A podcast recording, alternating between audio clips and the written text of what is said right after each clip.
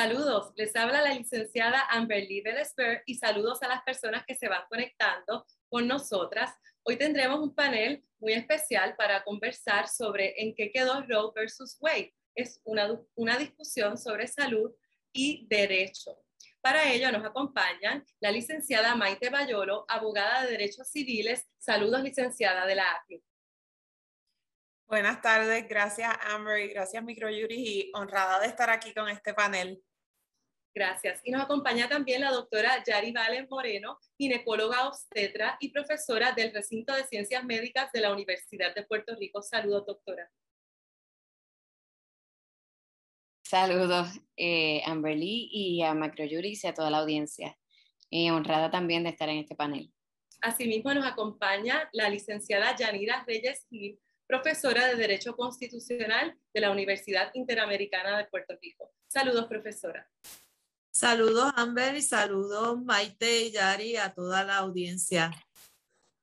Hablaremos de lo que se resolvió en el 1973 con Roe versus Wade, eh, qué sigue vigente, qué significan y hasta qué mensajes envían las nuevas leyes que limitan el acceso al aborto de las personas gestantes por supuesto, cerrar, cerraremos esta conversación entre alternativas y respuestas para atender estos retos.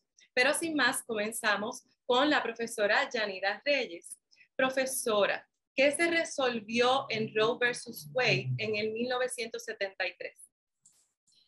Esta decisión muy importante para los derechos de las mujeres y las personas gestantes, importante porque añade a lo que se había ya decidido en el caso de Griswold versus Connecticut, que es que en, dentro del sistema constitucional norteamericano se reconoció que existía un derecho a la intimidad eh, en la constitución, porque la constitución federal no aparece de manera expresa como si aparece en la constitución de Puerto Rico. Y este caso reconoció ese derecho y reconoció que las mujeres, como parte de ese derecho a la intimidad, tenemos la posibilidad de controlar nuestros cuerpos y eso quiere decir tomar decisiones sexuales y reproductivas que incluyen la terminación de un embarazo. Esa, ese derecho de eh, realizarnos un aborto, eh, según el caso de Roe versus Wade, va limitándose de acuerdo al tiempo de viabilidad del feto. Por eso es que en Roe eh, se establece una, un esquema de trimestres. En el primer trimestre, el derecho a la intimidad es muy fuerte y por eso las mujeres no, no, ningún estado podría reglamentar ni impedir eh, el que las mujeres puedan hacerse un aborto durante ese primer trimestre. Luego, entonces, en los próximos trimestres, pues va reduciendo un poco ese derecho a la intimidad o ese control que tiene la mujer sobre su cuerpo, porque entonces va subiendo la posibilidad de que eh, el feto en punto de viabilidad, pues tenga, adquiera mayores derechos.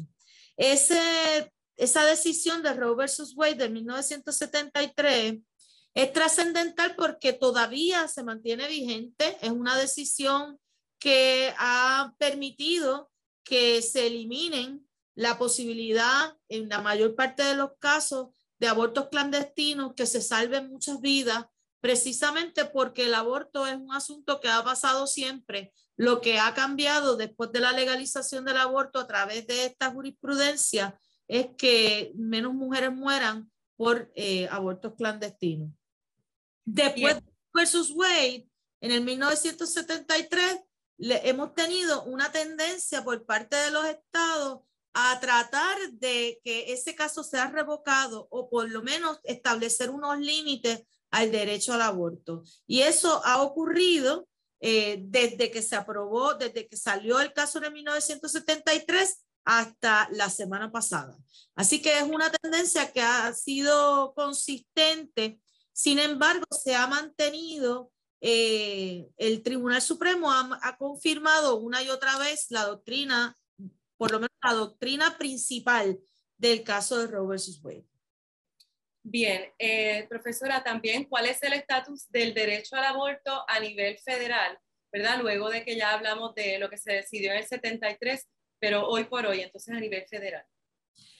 Eh, esto que estamos hablando, estas decisiones que estamos hablando de Roe versus Wade también es a nivel federal. Estamos hablando de que en ese caso se reconoció un derecho bajo la Constitución de los Estados Unidos, la Constitución federal.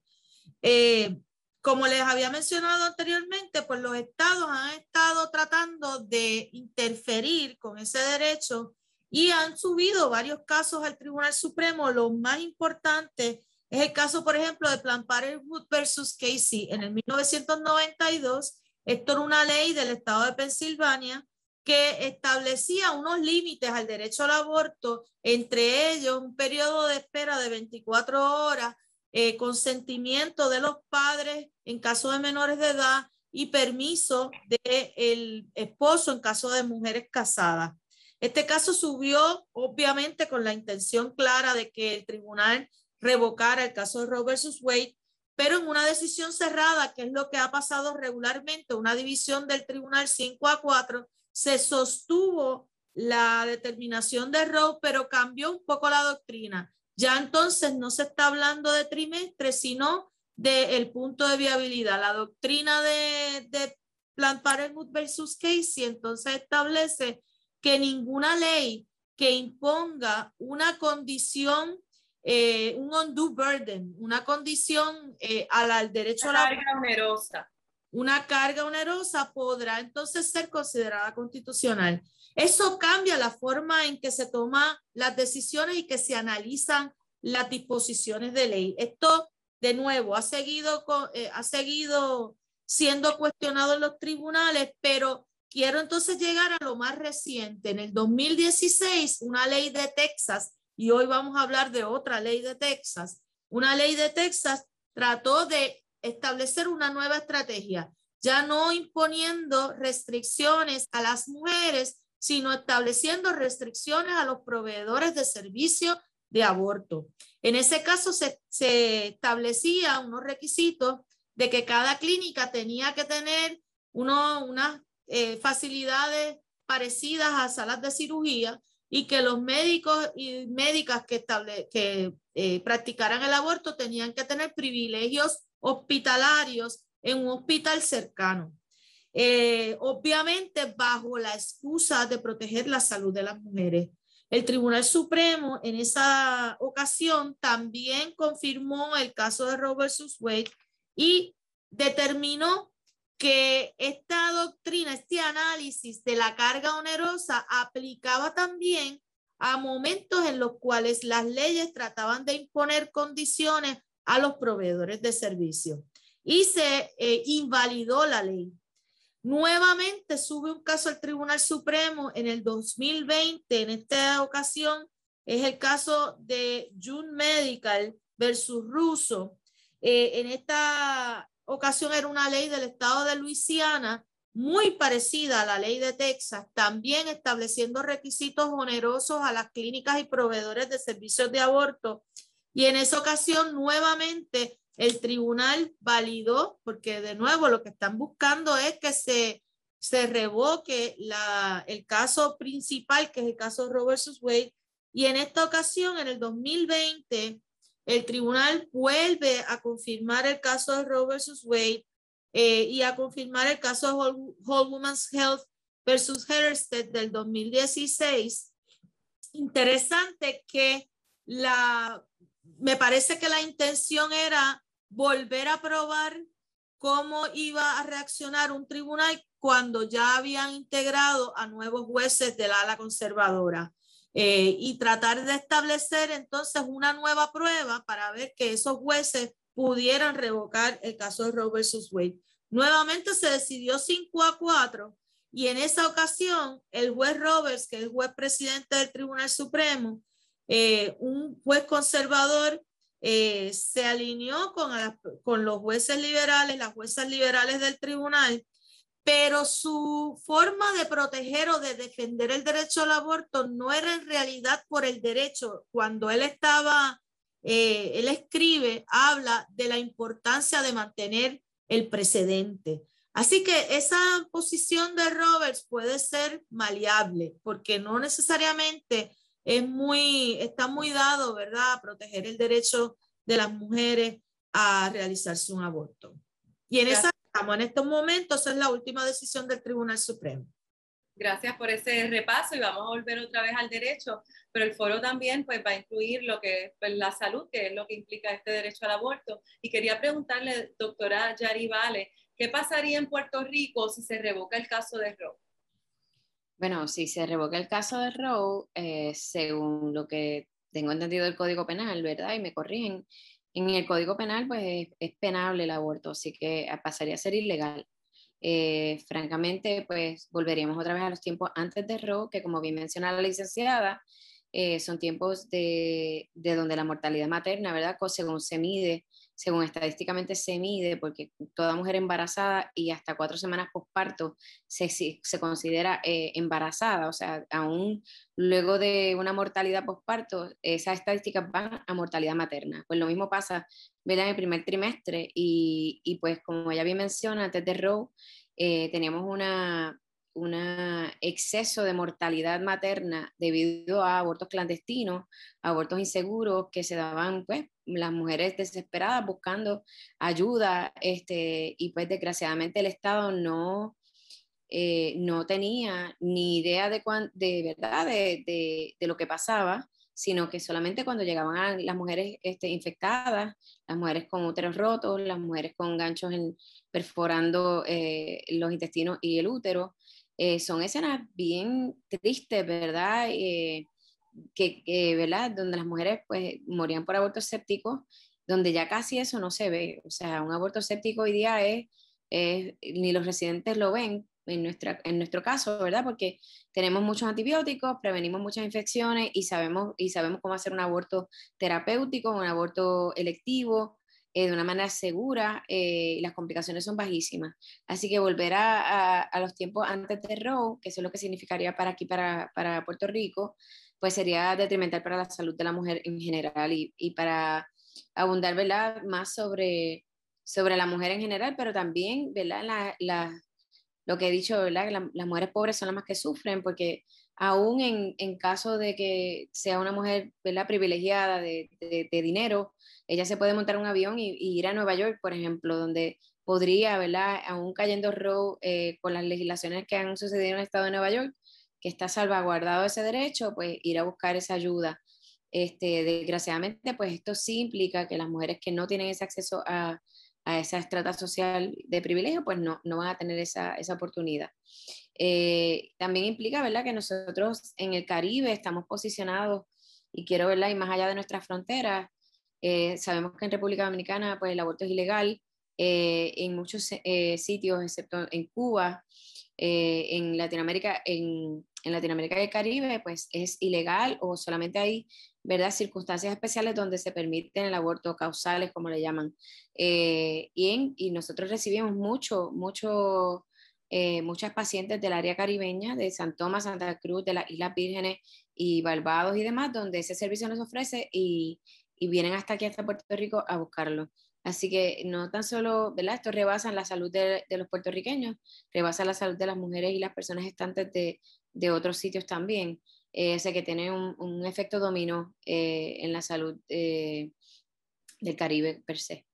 Y entonces también a nivel médico implicaría, por ejemplo, que eh, los médicos no podrían tampoco asistir a, a una persona que está tratando de hacer un aborto casero? O sea, ¿cómo sería tal vez ese... E-, eso es bueno que lo traigas porque hay un ejemplo, sí, en, en Latinoamérica, en Uruguay, hasta el 2007, el aborto, bueno, después del 2007 se legalizó el aborto, pero hasta ese entonces se sabía que había muchos abortos caseros, como bien plantea, este, usando pastillas, y, pero sí se despenalizó, se hizo una legislación especial para que los médicos pudieran orientar a, los, a, lo, a las a las mujeres y a las personas gestantes de cómo llevar a cabo un aborto casero de manera eh, salud, o sea, de, salvaguardando la salud de la paciente, eh, orientándola, ¿verdad? ¿Qué, qué tipo de, de, cosas tenía que tomar, qué, cuántas dosificaciones de las pastillas tenían que, que conseguir, etcétera, etcétera. Y pues esa despenalización pues también brindó a que la paciente pues tuviera acceso a servicios médicos como bien plantea de una manera segura sin penalizar al médico por, por brindarle ese apoyo. Pero en el caso de Puerto Rico pues no sería así. Sería básicamente penable. una medida similar como la que menciona. Sí. Okay. Este, licenciada Maite Bayolo, Texas aprobó una ley que limita considerablemente el aborto. ¿Qué significa o qué mensaje envía esta nueva ley para el resto de los estados y jurisdicciones de los Estados Unidos?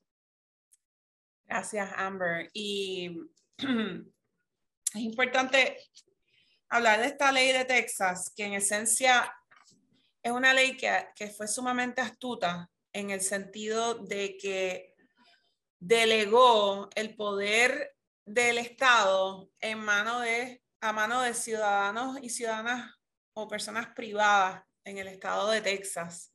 ¿Qué es lo que dice esta ley? Ellos le llaman, esta ley se va a denominar el Texas Heartbeat Act. Es la, el Senate Bill número 8 que lo que dice es esencialmente que en cuanto una, un médico o una médico sienta eh, un latido no puede llevar a cabo un aborto. Entonces dice que las personas privadas van a poder demandar no solo a quien lleva a cabo el aborto, a la clínica, a quien le da los fondos, sino a cualquiera que aids and abets. Eso significa a cualquiera que ayude. Puede ser tan sencillo como la persona que maneja el vehículo de camino a la clínica eh, se, se, dice que ya en el Estado le ha puesto a disposición unos formularios en el Estado para que las personas envíen comunicaciones como, como confidencias, eh, tipo confidencias de la policía sobre este tipo de conducta, que es una conducta avalada constitucionalmente a nivel federal, como muy bien explicó la licenciada Reyes. Eh, y entonces, además de eso, le, le da una recompensa, unos daños de 10 mil dólares a la persona demandante por cada aborto que esa persona que demanda, o sea, el, el, el demandado o la, eh, la el demandado eh, haya, o la persona demandada haya llevado a cabo. Eh, esta ley es terrible. El delator, ¿verdad? Incentivando a que se delate la práctica del aborto. Bueno, se está incentivando a que se delate, como muy bien dijo la licenciada Reyes, esto es uno de los, de los tantos trigger laws que se le llaman para con el aborto que llevan ocurriendo desde el 73 hasta el presente, en que se ha estado, tal como dijo la licenciada, retando a ver cuándo está la composición del Tribunal Supremo idónea para revocar Roe v. Wade y Casey versus Planned Parenthood. Este, ¿qué ocurre? El tribu no sé si me estoy sobreextendiendo. No, no, adelante, porque esa es la próxima pregunta, ¿verdad? Porque, ¿qué pasó? Esto sí llegó al Supremo, ¿y qué pasó? Esto llega al distrito el distrito se, se, trae una demanda para prevenir, o sea, un injunction. Un injunction es un recurso extraordinario con el propósito de mantener el status quo porque va a haber un daño irreparable. Eso es a, resumidas cuentas. El tribunal de distrito había detenido y estaban en espera de llevar a cabo eh, los, oral, los argumentos, ¿no? Las vistas argumentativas. Las vistas argumentativas. Pero entonces el, quinto circuito, que es gracioso, no es gracioso, pero, y tampoco es coincidencia, pero el caso de Roe v. Wade también es Texas. Eh, el caso de Dobbs versus Jackson, que está pendiente, no es Texas, pero es el quinto circuito. Entonces ya tenemos un quinto circuito que dice que, que no detiene y eso es lo que entonces obliga a ir al Supremo y el Supremo no acoge. No lo ve, decide no verlo. La mayoría. Sobre sencillamente no lo voy a ver.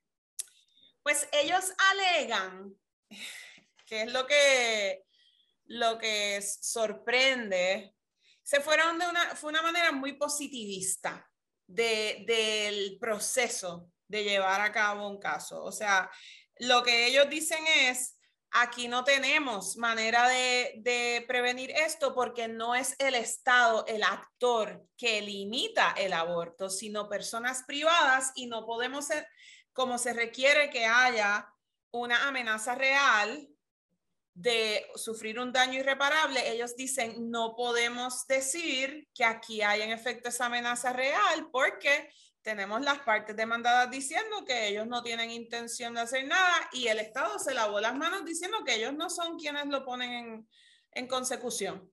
Entonces, las, las disidentes, que tenemos tres disidentes, todas dicen, esto es una manera de lavarse con otros detalles. Todos les dan, por eso es que son tres disidentes. Si quieres, podemos entrar entre la licenciada Reyes Sí, sí, nos puedes ofrecer, ¿verdad? Brevemente lo, lo, principal que tú, que tú pienses de las disidentes. Recuerdo que, que, leí, ¿verdad? Que la jueza Sotomayor dijo que básicamente mis compañeros del Supremo metieron la cabeza debajo de la Debajo de la arena. En esencia, Sotomayor fue la, la que más eh, enfatizó que en efecto esto es una legislación inconstitucional eh, y lo dijo contundentemente y, y, en lo que coinciden las tres disidentes es diciendo se debió haber mantenido el status quo, que es mm, que, no es, que la ley no entre en vigor, que entraba en vigor el primero de septiembre y se debió permitir que se, que se dilucidaran en argumentaciones orales propiamente. O sea, dejemos que el derecho tome su curso, no querramos interrumpirlo. Y lo que ocurrió lo que ocurrió en el Supremo es que no quisieron intervenir y tampoco permitieron que el, el proceso judicial se dilucidara de acuerdo a cómo se llevan los procesos en las vistas de interdicto. Mm. Entonces, sí, también eh, le quería preguntar a la profesora Yanira Reyes, eh, ¿verdad? El Departamento de Justicia de Estados Unidos demandó al estado de Texas ¿Qué creen que sucederá pues, con la controversia? Eh, es bien interesante porque como dice la compañera Bayolo, eh, la ley de Texas fue astutamente perversa en el sentido de que buscó la manera de evadir la revisión judicial. Por eso es que esa ley es inconstitucional por diversas razones a nivel de que el tribunal se encuentra la excusa perfecta para no intervenir, porque dice, es que yo no tengo ni siquiera aquí partes demandadas, porque la parte demandada es un juez que no ha entrado, no ha entrado en contacto con la ley todavía y tampoco la persona privada que se incluye plantea que tiene ningún interés en presentar esta, una acción. Eh, y lo que hace entonces el tribunal es evadir, eh, atender el asunto en sus méritos y simplemente no detiene, porque lo que le estaban pidiendo es detener la implementación de la ley. Lo que la, las personas que llegan al Tribunal Supremo el día antes, ¿verdad? De la implementación de la ley, lo que están pidiendo es detener la implementación de la ley en lo que los tribunales inferiores pueden atender la prueba y pueden decidir el caso en los méritos y el tribunal no lo hizo.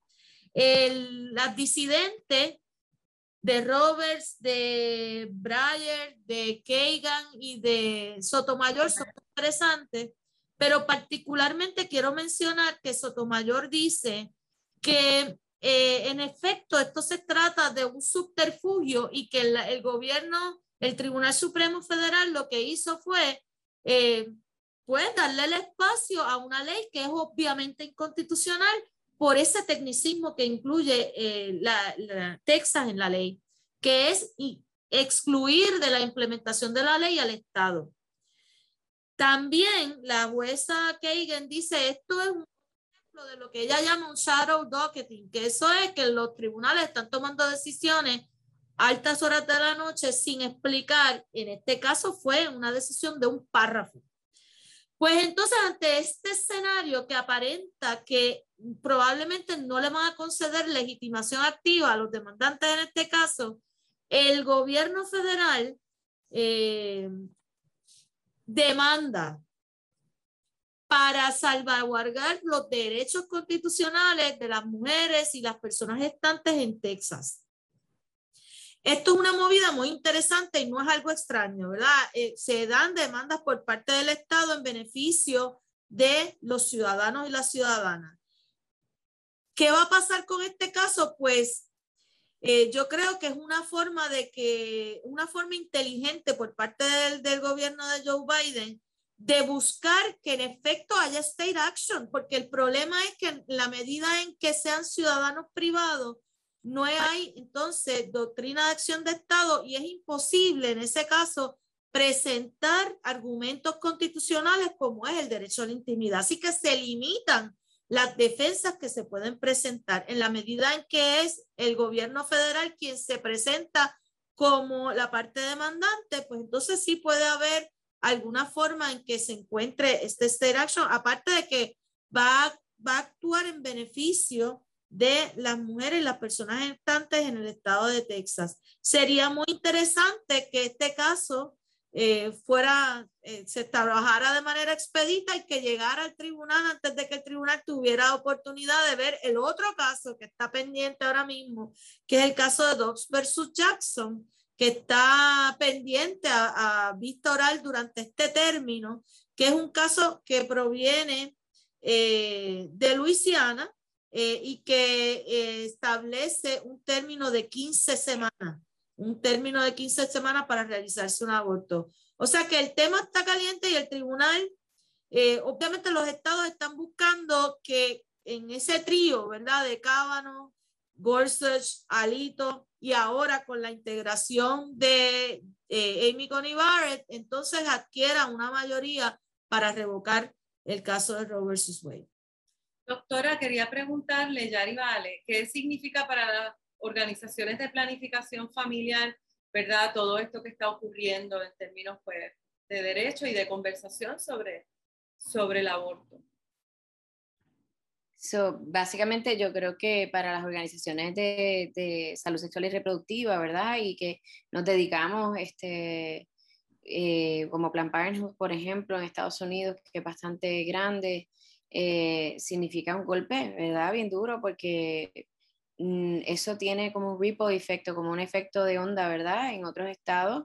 Y, y pues eh, la, por la vía legal, que es donde la mayoría de, estos, de, estos, de estas situaciones se resuelven, ¿verdad? sabemos de otros estados en Estados Unidos que también tienen un heartbeat ban, eh, ¿verdad? Y que, que, lo han detenido con injunctions, me parece, porque no los han podido poner a prueba, pero habían ocho que yo sepa, Kentucky, Luisiana mismo, como bien menciona la, la licenciada, este, Georgia, tenían heartbeat bans ya puestos y a pesar de, bueno, la empresa privada se ha volcado en contra de estas leyes y algunos han boicoteado, ¿verdad? Este, su, sus negocios dentro de esos estados porque pues eh, le parecen que son medidas bien radicales. Este, nosotros, por ejemplo, eh, a raíz del COVID ya habíamos pedido, perdido bastantes fundings, eh, especialmente el programa del Ryan que, que, nosotros que yo dirigía dentro del Departamento de Obstetricia y Ginecología en la UPR, eh, había perdido ya funding eh, con respecto al, al, COVID y pues obviamente ahora más todavía, ¿verdad? Porque pues menos fondos federales, tal vez los estados restrinjan los fondos, los fondos que van a dar pareos que se le daban anteriormente a, a, los fondos de título 10, que comprenden más bien fondos para contraceptivos, pero que se ven afectados, ¿verdad? A su vez por este tipo de, de medida, ¿no? Donde eh, arroja más, eh, más tabú a lo que es el tema del aborto, la gente vuelve a pensar que es ilegal, eh, muchas de las personas a veces van a las clínicas y piensan que es ilegal. Y pues en Puerto Rico, eh, no se diga más, aquí nosotros tenemos un problema grandísimo de falta de acceso, no tan solo porque es caro, sino también, y no los cubren los planes médicos, sino también porque las clínicas van cerrando, los proveedores se van eh, avejentando, ¿verdad? Sabemos que los, la mayoría de los proveedores en Puerto Rico eh, rondan los 70 años o más, eh, y desgraciadamente pues eso es algo que, que si no se atiende con premura, eh, pues obligará, ¿verdad?, a que el, servicio sea casi inexistente. Wow, vamos entonces a la sección final que tiene que ver ya con el análisis de, de las respuestas que, que podamos darle eh, a todo esto que está pasando, pero también las preguntas. Me quería preguntar, y es abierto, y cualquiera de ustedes puede comenzar, ¿verdad? ¿En qué preguntas ustedes piensan que nos debemos estar haciendo eh, a nivel social, ¿verdad? como sociedad, eh, a nivel político, ¿verdad? A nivel de derecho, a nivel de salubridad, eh, ¿verdad? Eh, con, con, todo este panorama que tenemos frente a nosotros. Eh, quiero, quiero aprovechar para aclarar algo que dije que estaba equivocado. El caso de Dobbs versus Jackson es el caso, viene de una ley de Mississippi, no es del, el de la ley de Luisiana, es el caso anterior, el del 2020 de June Medical. Eh, esta ley de Texas plantea muchas cosas noveles y terribles y perversas, como dije anteriormente, y preocupa la manera en que se está creando la posibilidad de crear casi una policía anti-mujeres, policía ante personas gestantes, poner ciudadanas contra ciudadanas, crear una cuestión casi como de vigilantismo apoyada por el Estado. Y eso es bien preocupante. Es bien preocupante porque las personas que se dedican a proveer servicios de salud sexual y reproductiva en clínicas o en oficinas eh, de obstetricia y ginecología están sujetas y vulnerables a la actuación casi terrorista de parte de las personas antiderechos eh, que por décadas se han, han eh, dedicado a tratar de amedrentar no solamente a las personas que van a buscar servicios, sino a las personas que proveen servicios. Esta ley va dirigida precisamente a las enfermeras, precisamente a los doctores, a las doctoras, a las personas que trabajan en esas clínicas y pone en peligro, pone en peligro no solamente ya en peligro de salud eh, y en peligro de seguridad, como pasaba antes con con las personas que se apostaban al frente de la clínica, sino también ahora en peligro de, de quiebra, porque fíjate que la ley establece una compensación de 10 mil dólares por cada aborto que esa persona haya o realizado o ayudado, ¿verdad? Como decía la compañera Bayolo, que eso implica no solamente que realice el aborto, sino que ayude de cualquier forma. Así que una consejera, una secretaria, una enfermera que trabaje en esa clínica puede ser demandada. Y esto pone en una situación de vulnerabilidad muy injusta a todas esas compañeras y compañeros que trabajan diariamente en esas clínicas para darle servicio a las mujeres y las personas gestantes. Es terrible que el Estado esté apoyando una, una situación de vigilantismo contrario a lo que sería en cualquier otro escenario. Sería muy, muy extraño, ¿verdad? Que el Estado apruebe una ley diciéndole a las personas, mire, váyase por ahí a, a justiciar a los criminales. Mire, váyase por ahí que los policías no van a ir a resolver los crímenes ni va a proteger a las personas de robo. Mejor usted coja un arma y vaya y protéjalo. Eso es bien peligroso y eso es lo que está haciendo esta ley. Yo no quisiera, ¿verdad?, que esto se multiplicara. Ya hay otros estados que han dicho que van a copiar esta ley. Así que tenemos que estar muy pendientes de esta, que esto no se convierta en una tendencia. Bien, eh, quería preguntarle, Bayolo, porque es que si esto se sigue replicando así, como otros estados también han dicho que quieren copiar esta ley, es que esto se ve que, por diseño, ¿verdad? Que, que, se diseñó para que pudiera tener este auge también en otras jurisdicciones. ¿Qué preguntas tú crees que nos debemos estar haciendo hoy? Bueno, la verdad es que sí, lo pueden copiar, pero eso no significa o sea, nosotros tenemos que estar vigilantes nosotras y, todas las personas que estamos a favor de la, de la libertad y de los derechos y de que las personas tengan libertad eh, a su intimidad y puedan decidir sobre su cuerpo y su derecho, su, su libertad reproductiva tenemos que eh, recordarnos que los derechos siempre son rogados, o sea, nosotros no adquirimos estos derechos porque nos los dieron, así que, y también hay que recordar que no todos los estados van a hacer esto. Y tenemos que recordar también que tenemos al, al, al gobierno federal diciendo, mira, estamos del lado de los derechos de las mujeres.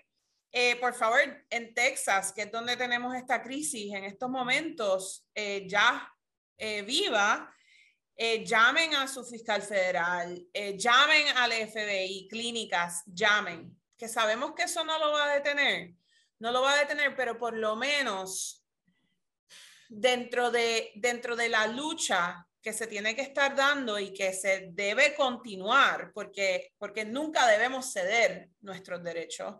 Eh, tenemos aliados y aliadas. Entonces, debemos recordar que no todos los estados y no, van a legislar estas, estas leyes y tenemos también que recordar que tenemos un gobierno federal que aunque tengamos un tribunal supremo que decida revocar por medio de jurisprudencia una aplicación que lo veremos ya sea por el caso de la demanda del Departamento de Justicia o ya sea por el caso que probablemente sea por el caso de Mississippi, el de Dobbs versus Jackson, porque ya tiene vista oral pendiente. Eh, ese caso es la única clínica de aborto que queda en Mississippi, en Jackson, Mississippi. Entonces va a ser bien, es, sobre un, un ban de 15, de las 15 semanas pero va a ser interesante, va a ser bien interesante ver la decisión. Definitivamente tenemos un Tribunal Supremo compuesto en su mayoría por eh, personas que, o personas que tal vez no están favoreciendo este tipo de legislación. Estamos tal vez en problemas jurisprudencialmente, pero eso no significa que otra rama de gobierno la legislativa, por ejemplo, dentro de un ambiente, un ambiente adecuado, tal vez como el que tenemos ahora, antes del 2022, puedan legislar como, están, como se hizo en el 94 con el Freedom of Access to Clinics Act, que es lo que están buscando implementar para proteger a las clínicas en Texas, o como hicieron para prohibir el partial birth abortion que, que W. Bush hizo una ley. Pues mira, también existe la posibilidad de hacer una ley a favor del aborto. Habría que ver si existe la disposición legislativa a nivel federal para ello. Así que yo invitaría a las personas que nos están viendo a que se mantengan al tanto, que por favor nos, no se claudiquen nuestros derechos de ninguna, de ninguna clase porque especialmente durante este, durante este año y medio de COVID, donde hemos tenido tanto miedo de tantas cosas colectivas, eh, a veces las personas están más propensas a regalar sus derechos de vuelta y es difícil, es difícil las luchas que se tuvieron que dar para poder lograrlos, así que pues sería no entregues tus derechos, estate pendiente y, preguntarnos y, pendiente a lo que diga el tribunal y lo que haga el gobierno. Así es, gracias. Doctora, le quería preguntar, eh, Yari Vale, sobre la cuestión de salud pública y también el efecto social, porque sabemos que si llegan a ilegalizar el aborto, ¿verdad? O a eh, revocar el ROE, eh, van a haber madres o personas gestantes que psicológicamente se pueden ver afectadas al, al tener entonces que tener un, un, bebé que entonces no lo desean, puede venir maltrato a esos niños que lo tienen adopción, entonces vamos a tener más niños del Estado. Ese efecto, ¿verdad? Eh, ¿Qué eh, análisis final le merece a usted? Pues mire, eh, básicamente esa es una de las preocupaciones más grandes, yo creo que es la salud mental, que dicho sea paso, esta ley de Texas ni la contempla, la salud mental allí no existe es solamente salud física y tiene que ser física emergencia para, para ir por encima del, del, del heartbeat ban. Eh, y desgraciadamente, pues sería, ¿verdad? Como tú bien mencionas, eh, unas presiones bien fuertes sobre las mujeres y personas gestantes que no desean, ¿verdad? Continuar con el embarazo. Por eso es que anticipo, ¿verdad? Que no tan solo, pues, en el clandestinaje muchas personas van a ir abortando, más, más eh, daño físico, ¿verdad? Y daño mental, porque eso no sucede en, el aire, ¿verdad? El hecho de que uno se trate de autoinducir un, aborto y que resulte malo, resulte en, en, algo discapacitante permanentemente, pues puede obviamente repercutir en muchas cosas. Y como tú bien dices, eh, sí, eh, el hecho de que, de que no tengamos el acceso al aborto, pues puede eso me preocupa muchísimo, muchísimo la salud mental y la física de las mujeres que, que así eh, o, o, decidan tener el, el, embarazo, aun cuando no lo pueden eh, mantener o las razones que tengan para, para, terminarse el embarazo o para poder contemplar esa idea, este, sí hay algo un poquito eh, interesante, que hay un, un, estudio que salió hace como dos años de, que se llama el Turnaway Study, que es precisamente eh, viendo cómo las mujeres vivían cinco años después de haber sido, eh, ¿verdad? rechazadas de las clínicas porque su edad gestacional, el límite las rebasaban. Y pues sí se veía más depresión, sí se veía más problemas económicos, como bien planteas, más sin embargo no así maltrato, que fue una de las cosas que, que es interesante eh, y abona, ¿verdad?, la resiliencia de las mujeres. No quiero, no quiero, ¿verdad?, este, decir aquí que eso sería como un acto de heroísmo ni nada por el estilo, pero sí que nosotros somos, eh, podemos sobrellevar las dificultades que tengamos en nuestras vidas sin que eso repercuta daño a terceros en el sentido de, maltrato o, o neglect, o ¿verdad? negligencia.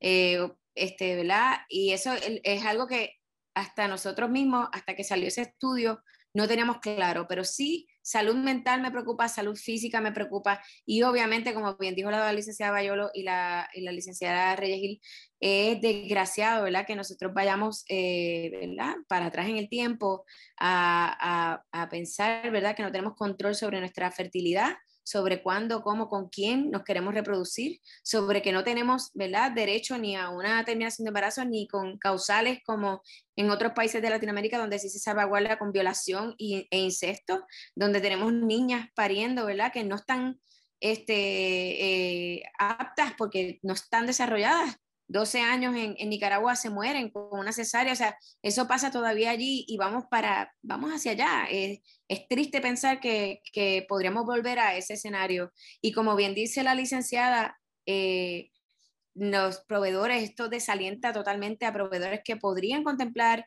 una práctica médica que, que podrían llevar a cabo terminaciones de embarazo en su oficina sin necesidad de abrir una clínica como tal, lo, lo, de verdad, esto hace que los médicos no, no vean esto como una opción, como una opción para sus pacientes o por lo menos proveerles este tipo de servicio y que las enfermeras tampoco quieran participar. Eh, sabemos de muertes en Estados Unidos y, y, de médicos y sabemos lo fácil que es para los, los ciudadanos de a pie conseguir un arma. Eso es bien común y y, en Texas, en los estados sureños, eso es bien común. Así que es más que preocupante que sí eh, haya repercusiones letales contra médicos que ya las han habido en, históricamente, la última en el 2009. han puesto bombas en las clínicas, pero la última en el 2009 al doctor Tiller y, de, y esto fue en, la iglesia, en un domingo en la iglesia, o sea que, que para mí es, esto es bien desalentador, bien triste, bien, eh, de, verdad que me, me, me, me pone en mucha tensión porque pues aquí ya que hay médicos que estaban contemplando esto como una opción, tal vez ni al, ver este escenario legal digan, esto no es una opción para mí, ¿para qué voy a invertir en, este, en esta situación si realmente no, el gobierno pues puede tumbar este, esta legislación súper fácil y no hay una protección sobre los derechos de salud sexual y reproductiva a las personas estantes? Gracias, doctora. Eso lo vamos a ir viendo en el desarrollo. Adelante. Doctora, lo que yo lo que estaba pensando era que en efecto, como siempre hemos hablado, los abortos no van a dejar de ocurrir, o sea que volveremos a los tiempos del gancho, volveremos a los tiempos de las mujeres muriéndose. Sí. Eh, por eso es que siempre se aboga por un, una libertad reproductiva, un aborto libre, seguro y accesible. Correcto. Entonces, eh, tenemos también eh, la realidad que ambas han mencionado, que es que quienes más se afectan aquí, además de los proveedores, las clínicas, eh, hasta quien provee fondos para, para el aborto, eh, son las personas que no son pudientes, que no tienen capacidad económica para montarse en un vehículo en un avión para ir a hacerse un aborto en otro sitio. Salió, salió un estudio como parte del, de la realidad de Texas que el 80 o 90% de los abortos en Texas son después de las seis semanas. O sea que automáticamente ya tiene un ban del 80-90% y que las millas van, lo tenía apuntado, de 48 millas a 248 millas para poder hacerse una interrupción. Si eso no es un undue burden, yo no sé cuál es. Pues les quiero dar las gracias a ustedes por su tiempo y por todo este análisis. Obviamente es un tema que Piqui se extiende, vamos a seguir eh, debatiéndolo en las próximas semanas y meses, ¿verdad? Hasta que entonces pues tengamos un panorama un poco más claro eh, de parte pues ya sea del Tribunal Supremo eh, y de otras jurisdicciones también. Así que muchas gracias por su tiempo y hasta la próxima.